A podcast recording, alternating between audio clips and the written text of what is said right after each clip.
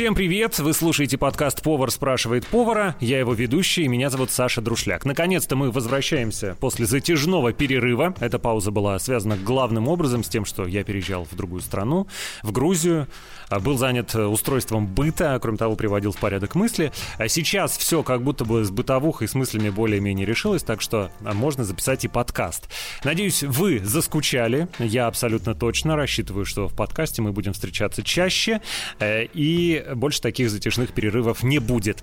А как вы помните, название подкаста «Повар спрашивает повара» предполагает участие в нем еще как минимум одного человека, причем не чуждого кухни. Мы уже говорили с серьезными профессионалами, а, у которых владеют своими ресторанами и производствами, да. А, говорили с моей мамой, потому что в моей жизни она лучший повар.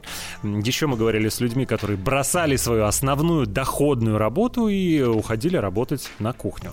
А, у нашей сегодняшней гости похожий путь. Несколько лет назад она ушла из, э, э, из офиса, с офисной работы и стала большую часть своей жизни посвящать приготовлению еды. Ну, а главное, стала делиться этой жизнью и этой едой с большой аудиторией ребята, сегодня у нас в гостях фудблогер, и, как гласит шапка ее шикарного профиля, секси-фудкиллер Диана.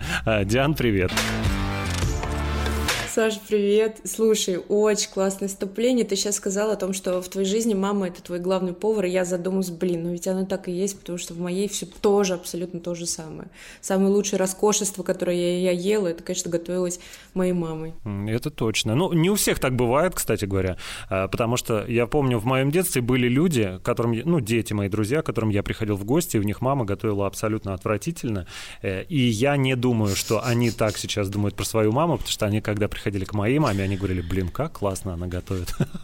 И у нас дома они съедали все, а у себя там съедали нифига. Поэтому тут, в общем, я думаю, что не все мамы талантливые в этом, но, в общем, те, кто талантливые, тем большое спасибо. Главное, чтобы мама зато готовит всегда, знаешь, с такой любовью. Вот я, правда, я почему обожаю мамину кухню, вообще именно домашнюю кухню, потому что я знаю, что такую любовь и заботу, как готовят дома, э, ну, в кафе тебе или в ресторанах, ну, не вложит повар тебе столько, знаешь, энергетических смыслов. Ну да, главное уметь распознать эти энергетические смыслы, потому что не всегда они лежат на поверхности. Я хочу сразу всем разъяснить, чтобы было понятно, что Диана — это серьезный человек в Инстаграме. Э, не то, что я, да, и мои, ну, хоть родные, любимые, но не многочисленные, 8 тысяч подписчиков. У Дианы подписчиков больше полумиллиона, уже почти 600 тысяч. А мне, между прочим, соседка из Петербурга Диана написала про тебя. Господи, я обожаю Диану из фудблогеров, смотрю только ее, не меня, да, понимаешь, соседка? Диан, чтобы тебя узнали все, ты произнеси, пожалуйста, как называется твой профиль в Инстаграме, чтобы всем все было уже предельно понятно. Мой профиль в Инстаграме называется Delicious, но я его так замудренно написала, честно говоря, когда придумала, потому э, что бедные люди просто не понимают, как он называется, его очень сложно найти в поиске, но они каким-то образом ухитряются меня все-таки искать, они меня называют просто Диана, Ди э, и так далее. Вообще delicious э, это с английского вкусный. А еще у тебя, э, конечно, такая аппетитная фраза, там написано секси food killer. Да, ты знаешь, потому что вот у меня тема секси, секси, секси, она меня преследует очень долго, потому что, ну, внешность просто такая соответствующая. А я все время, знаешь, мне, мне все время было обидно, я думаю, ну что они меня воспринимают как какую-то там телочку? Я же вот, я же погружаю их в мир гастрономии, а потом я перестала с этим сражаться, и просто это, знаешь, бабахнуло в шапку профиля. И все, и претензии ко мне с этих пор ушли. Потому что до этого я очень часто вызывала хейт со стороны поваров, которые писали, боже мой, ну что вы из себя тут строите? Кулинарка она, мы тут серьезные рецепты продвигаем. Очень, очень много хейта у меня какое-то время, и сейчас я все равно продолжаю ловить, именно со стороны поваров. Но чтобы ты понимал, это не повара, которые работают в больших московских ресторанах, а это постоянно такие, знаешь, провинциальные э, повара, которые очень грубы э, и постоянно что-то делаю не так. Вот э, я об этом тебя хотел спросить, потому что вот эта вот тема очень интересная. Я думаю, что когда ты переходишь какой-то а, порог подписчиков, когда у тебя становится их, ну, а прям ощутимо много, то тогда у тебя появляется хейт, появляется зависть. Вот ты в какой момент э, ощутила это, или у тебя сразу такое было? Нет, ты знаешь, не, не сразу. Примерно после 100 тысяч подписчиков, я так поняла, это была какая-то политика у Инстаграма, что я в рекомендованном попыталась людям, ну, которые как-то связаны с едой или просто любят смотреть на красивые рецепты или прям ищут какого-то, может быть, вдохновения для, своих, э, для своей кухни, я имею в виду кафе. И как-то я им так стало часто прям видно, что попадаться в рекомендованном, э, и тем самым их подбешивало. Потому что некоторые рецепты набирали там охват по 600 тысяч просмотров, и, они, и это рецепты крайне простые. И, конечно, я понимаю их, что они, возможно, готовят какие-то сложные рецепты, а мои какие-то, ну, супер простые вылетают в рекомендованном в таком охвате. Ну, и я получала очень часто, я не стеснялась, я это все постила в сторис и получала от кого-то дополнительный хейт, а кто-то очень сильно поддерживал, в том числе и повара, с которыми мы сейчас до сих пор дружим, которые, ну, очень много приятных слов писали. А были такие, которые тебя хейтили, а потом вы с ними сдружились, и они вообще оказались классными чуваками, и вы до сих пор общаетесь? О, очень много таких было, я вообще поняла, я стала разделять людей, которые, я их называю люди для общепита и люди для интересной кухни. Ну, правда, ты знаешь, их всегда видно, я их всегда вижу. Вот зайдешь на кухню, посмотришь на повара, послушаешь его, посмотришь, как он готовит, их всегда видно. То есть люди, которые готовят, потому что они это любят, да, наверное, всегда так, знаешь, бывает, что люди, которые делают то, что они любят, вот они какие-то одухотворенные, я не знаю, у них какой-то блеск в глазах. Да, они это делают каждый день, да, возможно, они делают одно и то же, но по ним это видно, что они, блин, делают все-таки то, что они любят. И люди те, которых, наверное, не особо было много выбора, и они сделали какой-то не такой выбор. И по ним тоже, знаешь, какая-то обреченность в глазах. Я сейчас вспомнила, что у меня такие обреченные глаза, они были все 8 лет, пока я строила свою сумасшедшую карьеру, где я ее только не строила. У меня был большой, богатый опыт работы в офисе, я ее так называю. Но это все были бизнес-риски, репутационные риски, управленческая отчетность. И там последние 4 года я проработала в IT-сфере консультированием, я занималась, и мы внедряли продукты 1С в бухгалтерию, в налоговую, куда мы только это не внедряли. Вот, вот об этом тоже хотелось поговорить, об этом пути. Как э, получилось так, что ты вот это все дело забросила и стала э, готовить классные вкусные штуки? У меня не история про сжигание мостов, вот что я в один прекрасный день решила, все, с меня хватит, я больше не айтишник. У меня немного все по-другому было.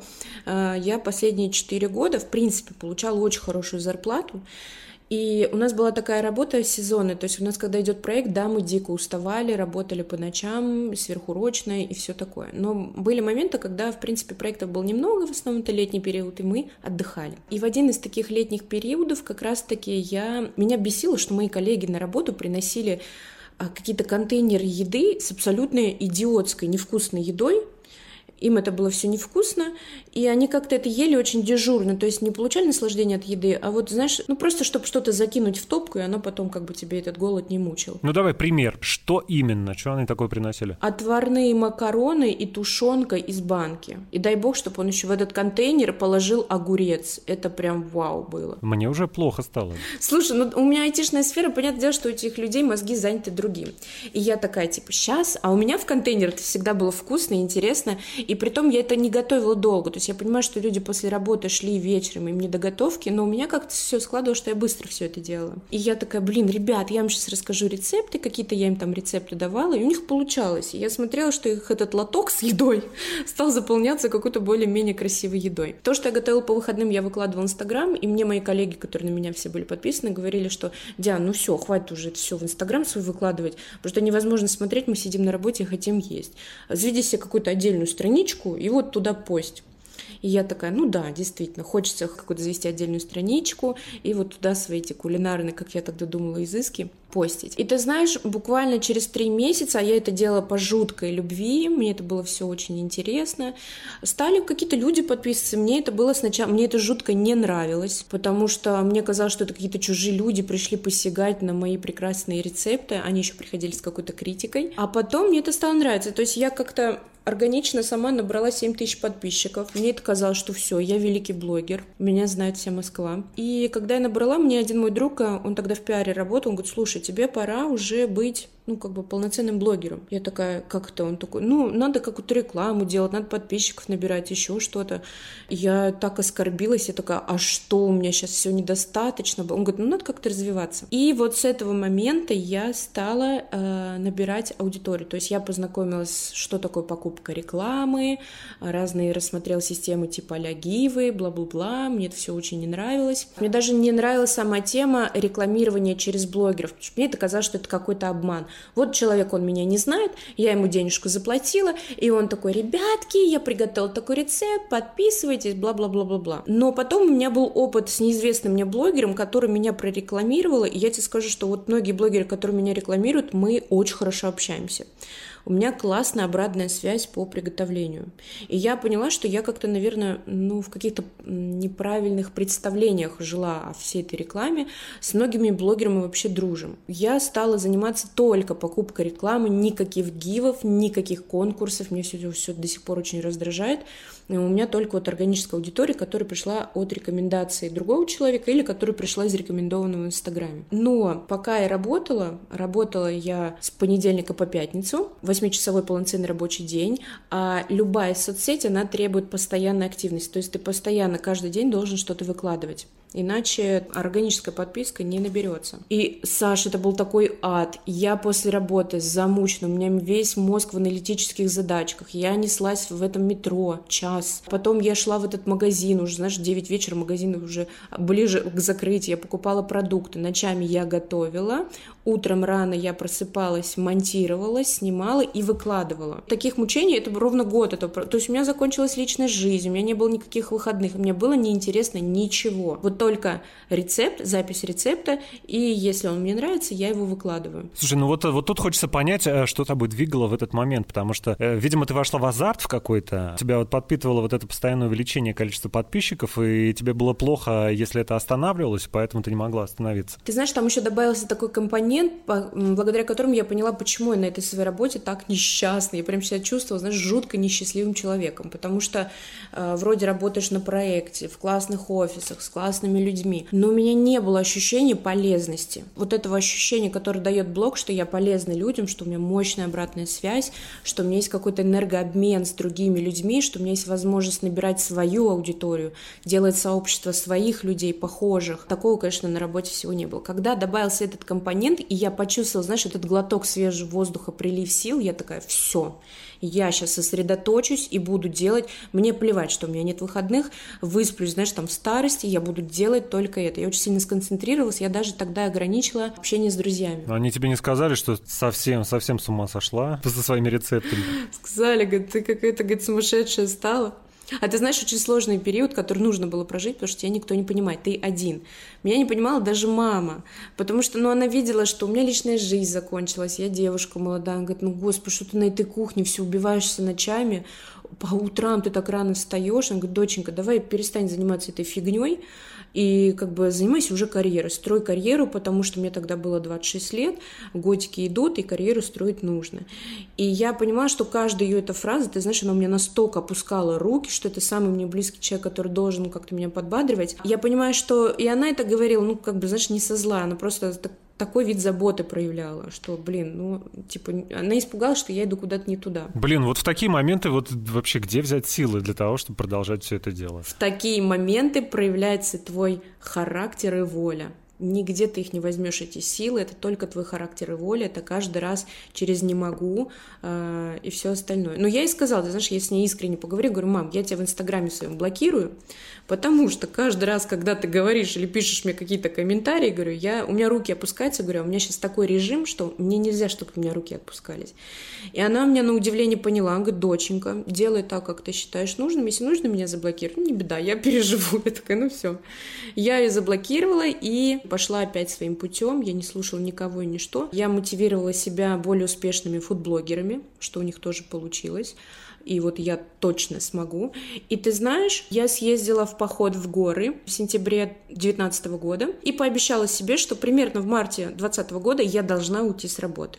Таким образом, я дала себе вот это время, полгода на то, что... А мне Инстаграм тогда уже начал приносить первые деньги. Стали приходить рекламные бренды, и я поняла, что это все-таки копеечка, да, она очень маленькая, особенно по сравнению с айтишной зарплатой, но это копеечка, и если что, если это все дальше развить в масштабах, то я, в принципе, на эти деньги проживу. И ты знаешь, в марте 2020 года я с трясущимися руками, но накопив некую подушку безопасности, естественно, за эти полгода, которые я себе дала, я подписываю увольнение сложнее. Но с начальником мы поговорили очень хорошо. Я говорю, Антон, ты когда-то ушел в свой проект, и у тебя все... Это мой начальник прекрасный, который меня столько терпел. И я сказала, говорю, Антон, вот ты знаешь, ты ушел в свой проект, и у тебя получилось. Я говорю, у меня настало время, я хочу попробовать свое. И он мне говорит, я тебя абсолютно понимаю, я тебе желаю всего хорошего, я верю, у тебя все получится. И мы разошлись на очень хороших отношениях. Это мне так повезло с ним. Я, у меня тогда тряслись руки, знаешь, целый день. Почему? Поскольку я ребенок-мигрант, и вот среди детей-мигрантов это очень распространенная история. Нам с детства вдалбливают родители, что мы без работы будем никем. Знаешь, мы там сдохнем под забором, будем бомжами и все остальное, лишь бы у нас была работа. И тут вот я победил какой-то, наверное, самый свой большой страх. Я добровольно отказалась от своей работы, которая мне давала очень много бонусов. И я тебе скажу, что не зря я копила подушку безопасности, потому что первые два месяца была какая-то непонятная... Ну, по деньгам я очень сильно просела. Почему? Началась пандемия, и я уволилась с работы. Самое время. Да-да, ну, у меня всегда так, знаешь, вот в самый катарсис я обязательно вот что-то допридумаю, блин. И тогда все рекламодатели начали придерживать рекламные бюджеты, которые со мной сотрудничали. А у нас с ними классные долгосрочные отношения. Они сказали, Дианка, ты не переживай, мы к тебе придем обязательно, нам ты очень нравишься как блогер, но чуть-чуть попозже. И как ты знаешь, очень было вот очень стрёмно вот эти два месяца. С... Я понимаю, что я просто трачу накопленные запасы, но ты знаешь, потом, как выстрела, я полностью сконцентрировалась свободно и легко на моем блоге. У меня появились выходные, у меня появилось время на поспать, на помонтировать, рассказать о себе, что я не просто там готовлю, а я еще вот человек. И тогда очень сильный виток в моей жизни произошел, то есть я увлеклась тренингами, курсами, практикой, у меня освободилось огромное количество времени для самой себя. Но когда ты обычно офисный человек, ты даже не знаешь, куда это время потратить. У тебя там максимум это в тренажерку сходить, я не знаю, и в басик где-то коктейль попить. А тут просто колоссально много времени из-за того, что я делала то, что я люблю, у меня еще энергия появлялась, и очень много. Я под, с подписчиками общалась. Подписчики меня очень сильно поддержали, многие из них тогда, в 2020 году, ты знаешь, тоже очень многие пересмотрели свою работу. Кто-то сменил, кто-то вообще ушел, пошел в свое, кто-то вообще ушел и начал, дал себе какое-то время и жил на накопленные деньги. И вот я чувствовала какой-то такой новый, новой энергии, новые вибрации, бла-бла. Я очень углубилась э, в тему тренингов, практиков и таким образом пришла к гедонизму. Так, интересно. Это, кстати, одна из тем, которые ты продвигаешь, да, активно в блоге. Гедонизм. Вот расскажи, пожалуйста, да, что ты имеешь в виду? Ты знаешь, у меня самая большая боль в моей жизни была, у меня очень сложное детство, и я очень много в своей жизни делала только то, что надо. Я даже не понимала, а что я хочу. Ну, то есть вот мне задай вопрос, вот, Диан, ты сейчас что хочешь? Да у меня миллион желаний, чего хочу. Тогда мне задай вопрос, что хочу. Это для меня была непозволительная роскошь. Что значит, что хочу? Мне деньги надо зарабатывать, у меня мама, у меня ипотека, у меня вот это вот все. Какой, блин, я хочу. Но потихоньку, с каждым днем, благодаря практикам, миллионным тренингам, э, мыслям в своей голове, я стала приходить к тому, что вычищать свой день от того, что надо, и больше, конечно, делать то, что хочу. И потом я нашла вот этот идеальный баланс. Когда я делаю то, что я хочу, у меня энергия появляется, и ее очень легко тратить на то, что надо. И оно у тебя больше, знаешь, нет такой вот ощущения высосанности после рабочего дня, как это было раньше. Сейчас вот прям много энергии. Гедонизм, он про то, что ты сам стараешься и делаешь то, что хочешь. Ты стараешься ничего не терпеть, ты выстраиваешь абсолютно гармоничные границы свои личные, потому что некоторые люди в них очень умеют классно залезть, все там испортить у тебя внутри, а ты даже и не понял, что они сделали. Появилось такое понятие, как э, цифровой этикет, то есть я, сейчас я очень сильно фильтрую все, что ко мне в голову попадает извне. Информационного шума вокруг очень много, и я научилась это хорошо фильтровать. И это постоянно, вот знаешь, постоянное баловство в жизни. Приходит такая легкость, и ты начинаешь а, жизнью больше заигрывать, больше кокетства, больше интересных людей, как-то они сразу в твоей жизни появляются, больше энергии, России. Вот слушай, гедонизм меня привел к тому, что я вообще приехала в Грузию на две недели, знаешь ли, отдохнуть. А сейчас я здесь уже тусуюсь третий месяц и пока что не собираюсь отсюда уезжать. Потому что каждый день спрашиваю, Дианочка, ты сегодня чего хочешь? Я хочу остаться в Грузии, я сегодня хочу пойти в любимую кафешку, выпить кофе и, может быть, час просто таращиться на любимое озеро. Вот что я хочу. Это мне дает энергию. Окей, тогда представь себе, вообрази, вспомни те времена, когда ты говорила, что у тебя нет никаких желаний. Если тебя спросить, чего ты хочешь, Диан, ты говоришь, в смысле, чего я хочу, мне надо, мне надо зарабатывать, ипотека, мама и все такое, да. И вот представь себе, что ты вот та, к тебе приходит человек, который говорит, «Э, ты знаешь, Вот просто больше слушай себя. Если тебе хочется смотреть на любимое озеро, таращиться в течение часа, пожалуйста. Не, не надо обвешивать себя всеми этими оковами в виде ипотеки, я должна и все такое. Вот а как ты думаешь, а какие чувства у э, этого человека вызвало бы такое предложение? Слушай, те же самые чувства, когда ты человеку первый раз даешь послушать рок. То есть для неподготовленного слушателя это звучание окажется крайне странным. И типа таким, ну да, конечно, делает она все, что хочет, но честно тебе скажу, день за днем, день за днем э, насилуя свой мозг, выкорчевывая из себя свои истинные желания, не которые обществом навеяны, знаешь, еще с детства, а именно твои. Все получается, Саш. Но это настолько все работает, и это, это делаешь именно ты, и это, это же потрясающе дает результаты. И ты знаешь, даже сейчас у меня тоже, конечно же, дела есть, которые нужно сделать. Но вот сейчас появилось слово «нужно», и оно какое-то, знаешь, не дает в тебе такое сильное сопротивление, как раньше, когда ты «надо сделать». Сейчас ты «так, у меня половина дня я делаю то, что хочу, а другую половину дня, ну, то, что нужно сделать, я сделаю». У тебя внутри какое-то меньше сопротивление возникает, и все вообще идет как по маслу. Да, но как ты считаешь, может ли такое быть, что человек просто не может сам себя так перепрограммировать, потому что внешние обстоятельства, они гораздо сильнее, чем его воля, его стремление вот к, ну, там, к условному гедонизму, да, к тому, чтобы делать то, что ему хочется, а не то, что ему нужно. И просто скорее это привилегия. То есть понятное дело, что ты всего этого добиваешься сам, это тебе не, не, не инопланетяне приносят, да, и дают на тарелочке, ты этого всего добиваешься сам. Но все равно это не у всех может получиться. Или у всех, вот ты как думаешь? У всех вообще ничего не может произойти. У каждого вообще свой путь, и это его большая ответственность. Э, найдет он его или нет. И поэтому я за всех вообще никогда не говорю. Вот я даже не люблю, знаешь, когда все говорят за всех, за толпу. Нет, всегда нужно говорить только за себя и думать только за себя прежде всего. Вот это правило гедонизма ничего не терпеть, оно довольно сложно, оно звучит как легко, но на практике, ты знаешь, оно сложно, оно приводит даже к тому, что я ведь очень сильно почистила свой круг общения, ну, можно сказать, на 90%. У меня сейчас в окружении абсолютно новые люди, но они мне приносят столько энергии, столько радостных эмоций, потому что я поняла, что я больше не буду терпеть тех людей, которые мне не дают ничего. И у меня появилось вот это слово «хочу», и я прям помню, что я хочу себе новое окружение, потому что, конечно же, окружающая среда очень сильно влияет на тебя, но сменить окружающую среду, ну, честно, не так уж и сложно. На тех же самых, если ты будешь уйдешь в развитие, на тех же самых тренингах и практиках, ты найдешь похожих на себя людей. Вы будете обмениваться энергией. И всех этих людей, которые тебе дают энергию, ты им будешь давать в том числе, их можно найти. А когда ты меняешь окружающую среду, ну, добро пожаловать в игру. Очень сильно резко жизнь меняется. Знаешь, интересно жить. Да, хотелось бы, чтобы это происходило именно так.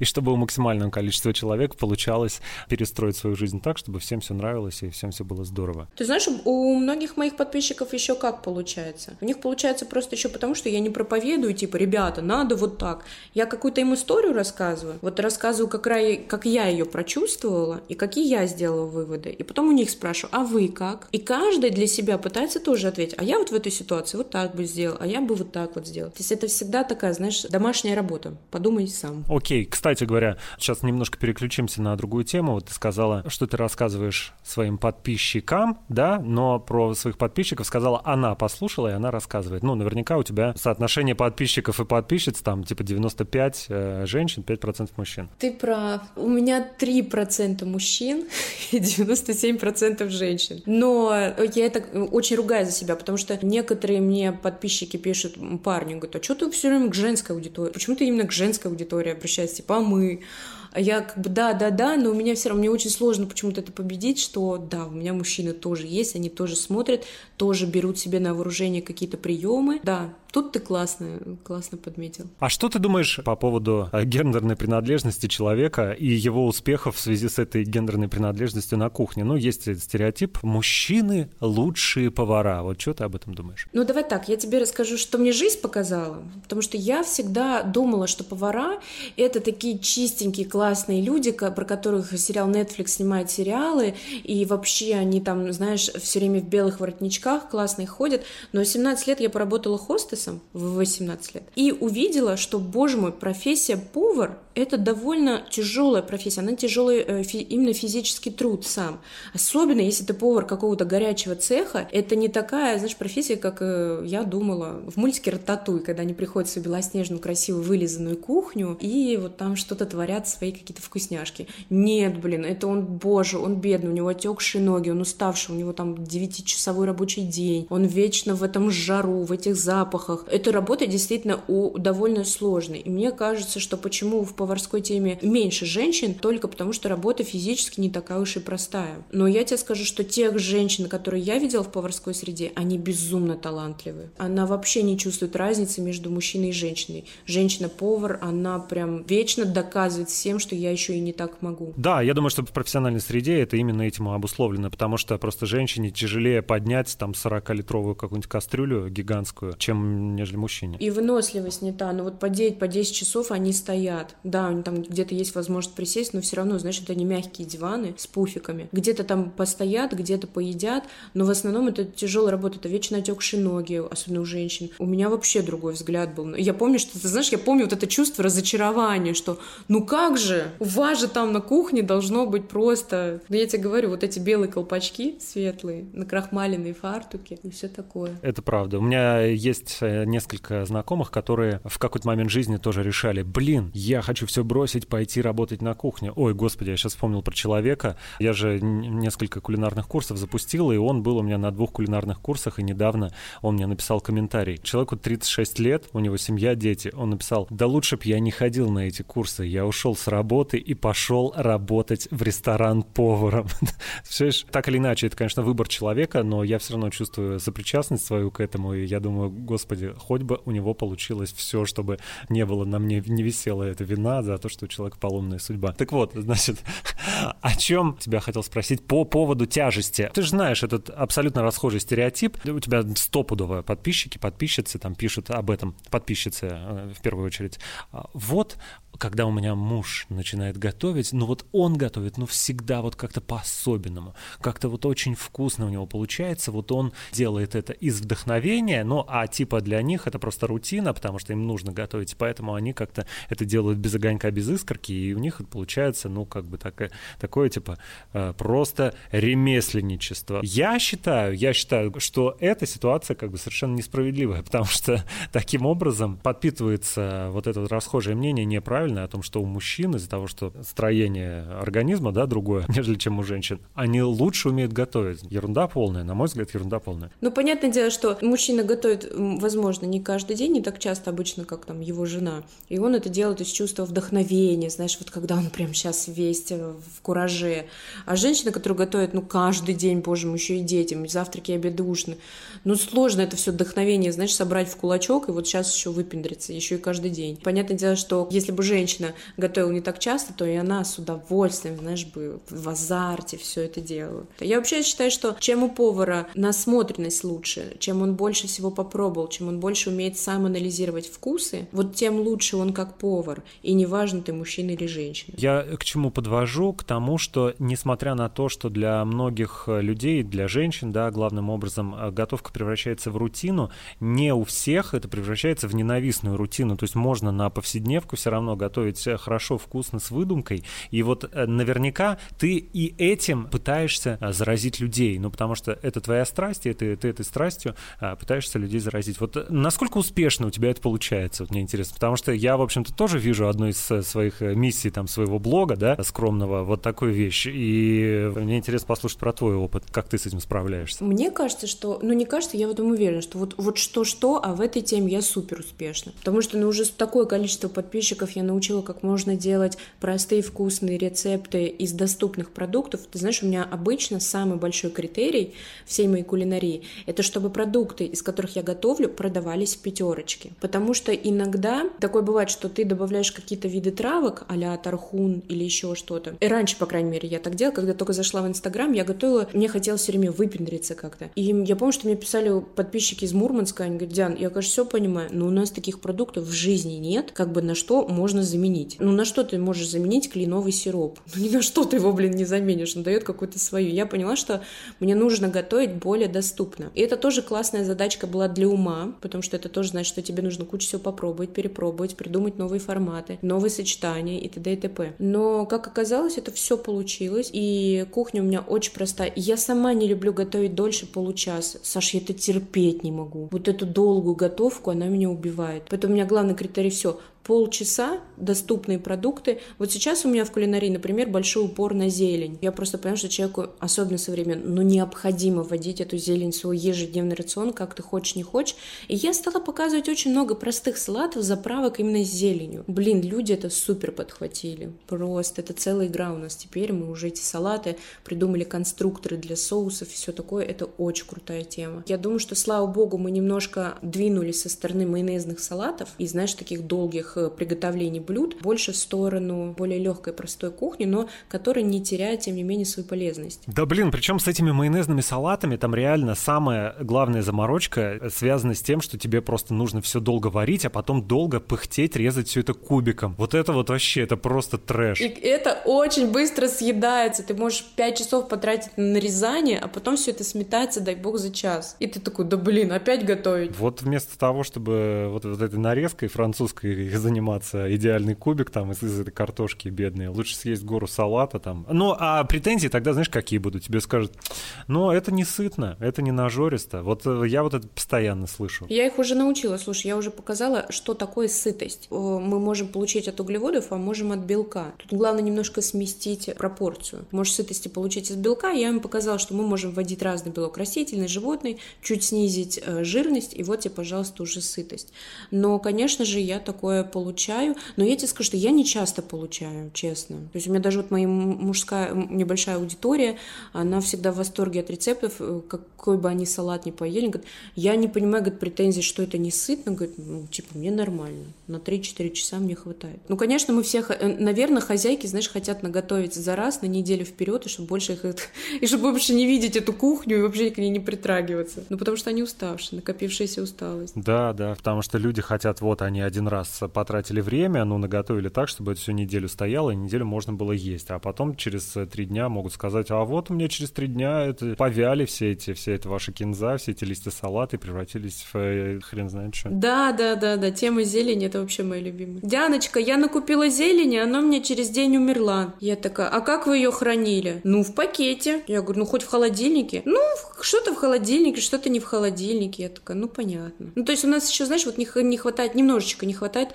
культуры, во-первых, домашних заготовок все-таки, вот что должно быть дома там всегда. И не хватает культуры, конечно, хранения овощей зеленью. Причем люди хотят максимально запастись картошкой, они хотят забить холодильник. Я не знаю, это в генетическом коде это уже сидит, что тебе нужно запасти как можно больше картошки, несмотря на то, что ты пошел в ту же пятерочку, там ее купил, и тебе ничего не надо хранить, ты ее можешь просто под свое блюдо купить. Нет, им нужно хранить много картошки, они забивают весь холодильник картошкой, и помидоры там с огурцами положить уже некуда. Вот проблемка так проблемка. Да, а мне еще нравится, знаешь, вот эти, как у моей мамы, бесконечные запасы макарон и консервных банок. Я такая говорю, ну ты понимаешь, что, ну, что бы ни наступило в этой жизни, говорю, макароны в магазине будут всегда, ты их зачем тоннами покупаешь? Ну, на них скидки были, акции, я говорю, ну, ты же каждый раз новые покупаешь, что еще предыдущие не успела доесть, они у тебя там лежат, знаешь, с 2016 года. И консервные банки, знаешь, типа горошек, еще что-то. И вот весь дом вот в этих запасах непонятных. Я такая говорю, ты как будто к войне готовишься, Третьей мировой. Я думаю, что это, конечно, травма, и ты знаешь, э, когда 24 февраля началась война, а потом, когда все начало потихоньку взвинчиваться цены еще в России, да, на все, у меня что-то дрогнуло, и я, ну, это я, видимо, в рамках э, борьбы с собственной паникой, я решил, а закуплюсь-ка я продуктами вот такими долго хранящимися впрок. Я что-то там накупил, типа, 4 килограмма нута, 25 килограммов сахара, 25 муки, это, это я еще себя фильтровал, я положил сначала в корзину себе, значит, 50 муки, 50 сахара. Потом думаю, нет, что ты, у тебя, похоже, крыша совсем поехала. Давай 25.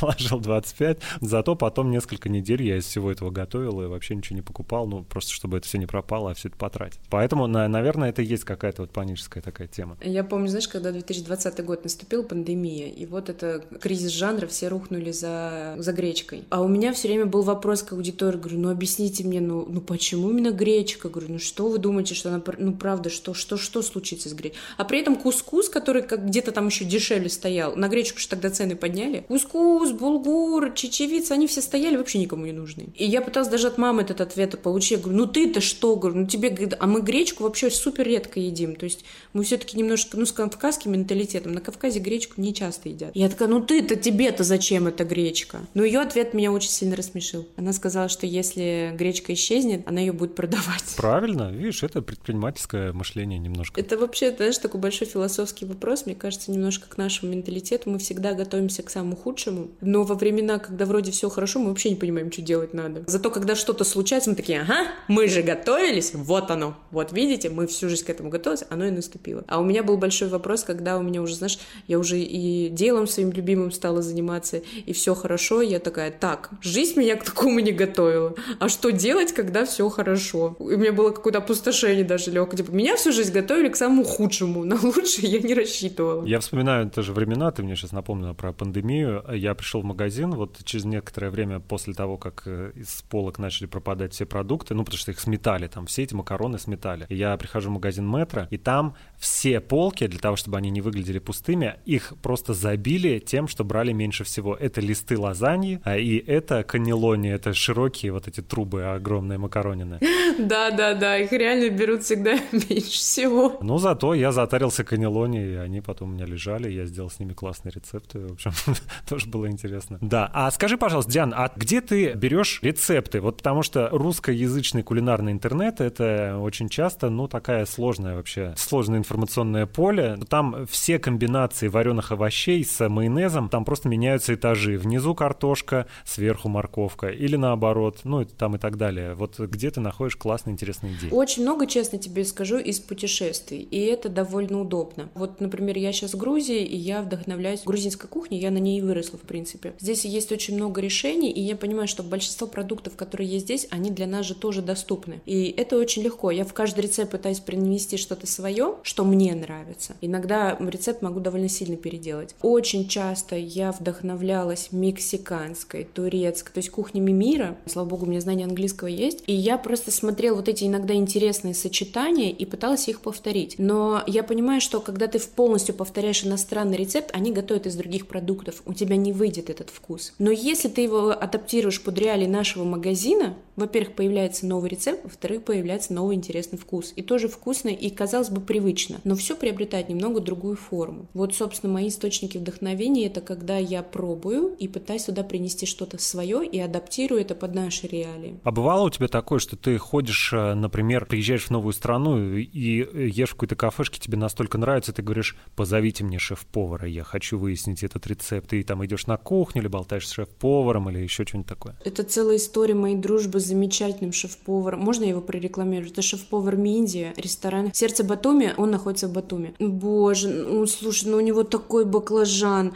Я приехала в Батуми, и все мои подписчики писали, что я обязана прийти в этот ресторан и попробовать там баклажан. И я такая, господи, вы пытаетесь удивить кавказского южного, блин, человека баклажаном? Серьезно? Я знаю хулиард рецептов с баклажанами. Ну ладно, пойду. Я пошла с обзором. Ну и что, приносит мне этот баклажан. Он просто был запечен под сулугуни, и рядом с ним какой-то, знаешь, такой соус, который внешне напоминает... Сейчас, извини, я тебя перебил. Так я ж был в сердце Батуми, я в восторге от этого ресторана. Да, мне тоже очень понравилось. Ореховый соус с баклажаном, правильно? Ореховый соус, это вообще что-то с чем-то. И я такая пробую баклажан с сыром, думаю, ну блин, ну просто запечен баклажан с сулугуни. И потом я пробую этот соус, и я минут 20 бьюсь в экстазе, и я не понимаю, что находится, блин, в этом соусе. Там какая-то кислинка, которую я не понимаю, что дало вот такую кислинку. То ли это яблочко, то ли это ягоды, то ли это лимонный сок, то ли еще, то ли гранатовый сок. Я уже вообще не понимаю. Короче, я начинаю типа заигрывать с официантами, потому что очень часто официанты палят рецепты. Я такая, ну все, схема отработанная, сейчас все будет. Но официанты такие, конечно, заигрывают, заигрывают, но рецепт не говорят. Я такая, блин, позовите, пожалуйста, администратора, бла-бла-бла. Приходит администратор, расскажите, пожалуйста, что в составе соуса? Он такой, так я не могу вам это сказать. Я говорю, так у меня аллергия. Он такой, на что? Я говорю, ну, может быть, на какой-то компонент в соусе. Он такой, вы же уже все съели. Я такая, ну вот.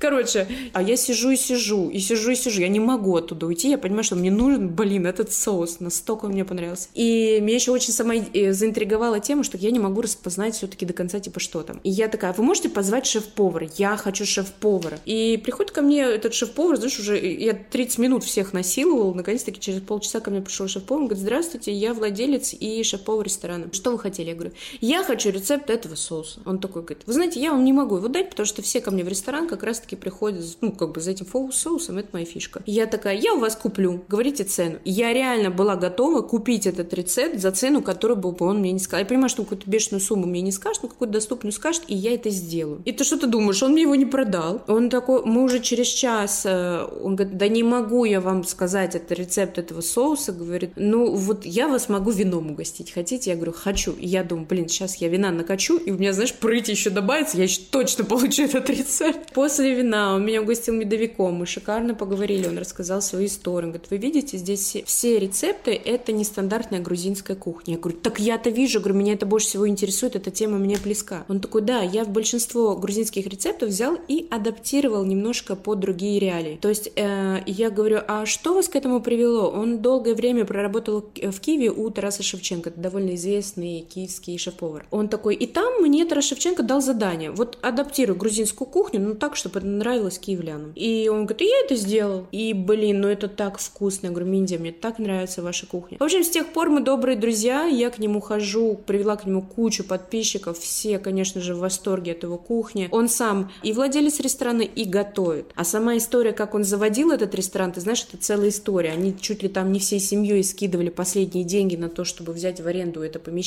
У них, естественно, не было денег на красивое убранство. Его там очень много декора сделала его жена, а из джинсов. Она взяла веточки мандарина и на ютубе посмотрела, как декорировать помещение веточками мандарина, покрасила их. Это так все выглядит мило. Это настолько домашняя атмосфера. И у него очень хороший персонал. Если ты обратил внимание, в Грузии с обслуживающим персоналом не очень хорошо. Почему их здесь не обучивают? То есть они бы и рады работать, но обучение не происходит. Он их, естественно, а, обучил, потому что в Киеве, как я поняла, тоже очень хороший сервис. Подожди, так самый главный вопрос-то. Он тебе дал соус этот или не дал? Не дал, Саш, не дал. И в этот раз я ему уже и маму привела. Я говорю, так я к тебе уже и маму привела. Он такой, все равно не дал. Я такая, хорошо, просто поем.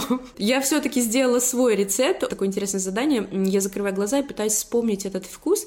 И под него я попыталась сделать рецепт. Он тоже вкусный, этот соус, но я-то знаю, что все равно это не то. Но все подписчики, которые пробовали, говорят, Дианка, реально вкусно. А я-то внутри себя знаю, что это не то. Блин, классная история. Но, честно говоря, я в этом сокрытии рецептов, ну, я вижу в этом классную историю, классную легенду, но вот какой-то практического смысла на самом деле, ну, там мало. Ну, типа что, рядом с тобой откроется такой же ресторан, в котором такой же будут соус подавать. Но ресторан — это же не один соус, это нужно выстроить там целую систему, и далеко не факт, что если они возьмут у тебя один этот соус, то у них это также классно будет работать. Ну, то есть, я не знаю, может быть, раньше это как так работало. Но вот я, например, работал в ресторане, куда приезжали стажеры с, не только с, со всей страны, они приезжали из соседних стран. Они спрашивают, а можно у вас, вот особенно, знаешь, это из Казахстана, откуда-нибудь ребята приезжают, там они вообще трясутся за эти свои рецепты, вообще не дай бог кто-то левый увидит. И они спрашивают, а можно вот ваши рецепты посмотреть? Им говорят, все, что хотите, вот вам лежат эти раскладки, все написано по граммам, им только что телефоны не дают с фотоаппаратами. Берите, снимайте, пробуйте, что хотите, то и делайте. Если приходит человек, гость, и говорят, спрашивает, а что у вас там такое? Ну и типа я вот хочу дома повторить, ему говорят, вот, пожалуйста, вот вам соус,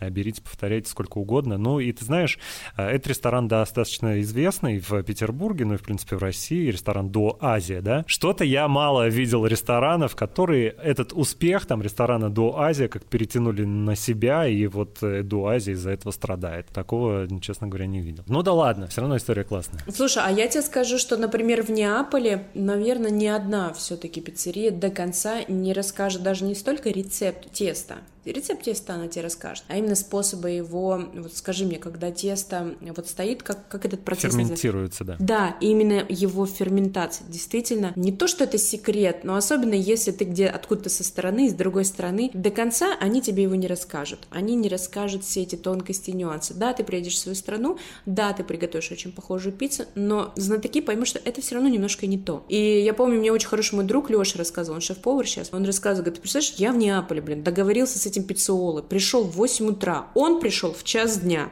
потому что они все работать начинают сейчас дня. Ну, не все, большинство. Он такой, и что ты думаешь? Я думал, он мне сейчас покажет рецепт теста, а он, говорит, берет готовый, шлепает на него просто соус помидорный, пару листиков базилика и моцареллу, говорит, и все, говорит, вот, смотри и записывай.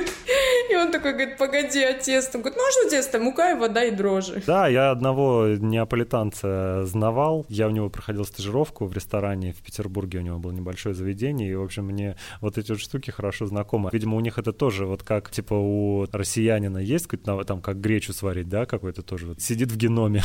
Также у них вот, и они, когда рассказывают про то, как приготовить рецепт, они начинают э, тень на плетень наводить. Он, знаешь, как делал даже? Он говорит, нужно понимать, какая влажность. Ну, это правда, действительно, влажность очень важна, но он делал так, он брал вот указательный палец, облизывал его, поднимал над головой и такой говорит, так, сегодня влажность такая-то, я добавлю побольше воды. И вот типа у них это вот внутри сидит, что вот им еще мама рассказывала, как делать тесто, и вот они сами на своей вот этой чуйке неаполитанской э, знают, как делать, потому что они чувствуют тесто и чувствуют все, что с ним происходит, кончиками пальцев. А рассказать об этом, ну, я уж не знаю, то ли они не могут, то ли они не хотят, то ли чего. Кстати, если смотреть многие блоги, например, на Ютубе, влоги, вернее, на Ютубе с приготовлением итальянской еды, там в том числе пиццы, да, и теста, они никогда тебе по-нормальному ничего не рассказывают. Они говорят, ну, там вы, на, вам надо почувствовать, ты должен почувствовать, сколько добавить добавить воды. То есть они не скажут тебе точно, типа, 500 граммов того-то, 15 того и там столько-то дрожжей. И ты знаешь, с одной стороны, мне кажется, ты со мной согласишься. Это как, знаешь, как делаешь блины. Я тебе честно скажу, я в блины каждый раз добавляю совершенно разное количество молока, муки,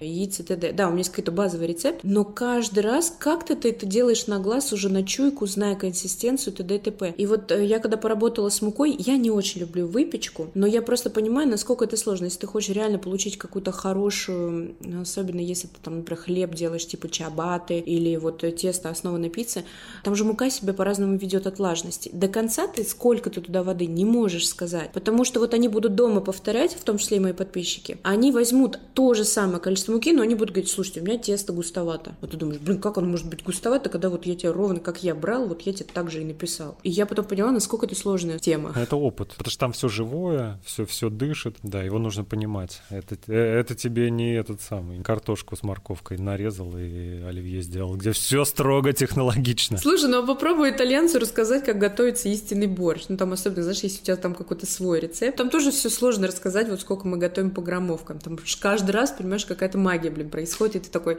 пальчик окунаешь, суп пробуешь, и такой, нет, надо вот еще что-то добавить. Мне кажется, с блинами вообще супер пример ты привела, потому что тебе главное понять принцип, когда ты понимаешь принцип, когда ты понимаешь, какой густоты должно быть тесто, что от чего зависит, типа как когда у тебя будут пузыри, когда у тебя не будет пузырей, то тогда ты можешь просто свободно уже, да, импровизировать и уже делать там, что хочешь, какие хочешь блины. Хочешь сегодня ажурные. Я, я тебе больше скажу, я даже поняла, насколько важна сковородка. Я что, переезжаю из квартиры в Россию, вот я сейчас сняла квартиру надолго, а до этого я, знаешь, сколько квартиру поменяла. А в каждой квартире новая сковородка. И вот уже и, и классно, знаешь, сделала, ну, основу для блинов, и уже все готово.